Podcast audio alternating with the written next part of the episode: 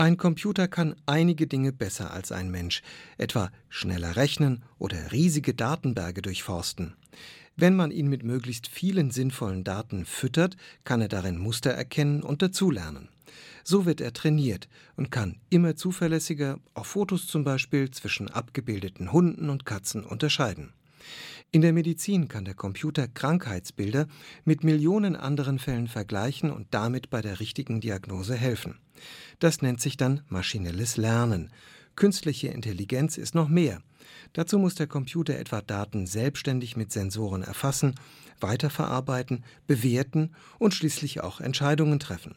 Eben nicht Befehle in einer festen Reihenfolge abarbeiten, sondern beobachten und in der Situation eigenständig reagieren. Das ist wichtig, wenn künftig Fahrzeuge autonom fahren sollen. Und das ist auch praktisch, wenn ein Mensch mit einem Roboter gemeinsam an einem Projekt arbeitet. Der Roboter kann zunächst wie ein Handlanger helfen, lernt dann aber die Aufgaben selbstständig auszuführen, ohne den Menschen.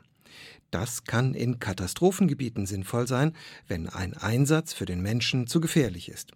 Es gibt die Sorge, dass die Roboter mit ihrer künstlichen Intelligenz irgendwann uns Menschen überlegen sein könnten und uns schließlich beherrschen. Viele Experten halten das für wenig wahrscheinlich.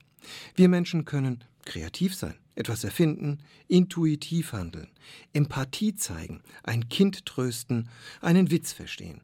Soweit sind die Computer noch lange nicht, und das wird noch Jahrzehnte so bleiben.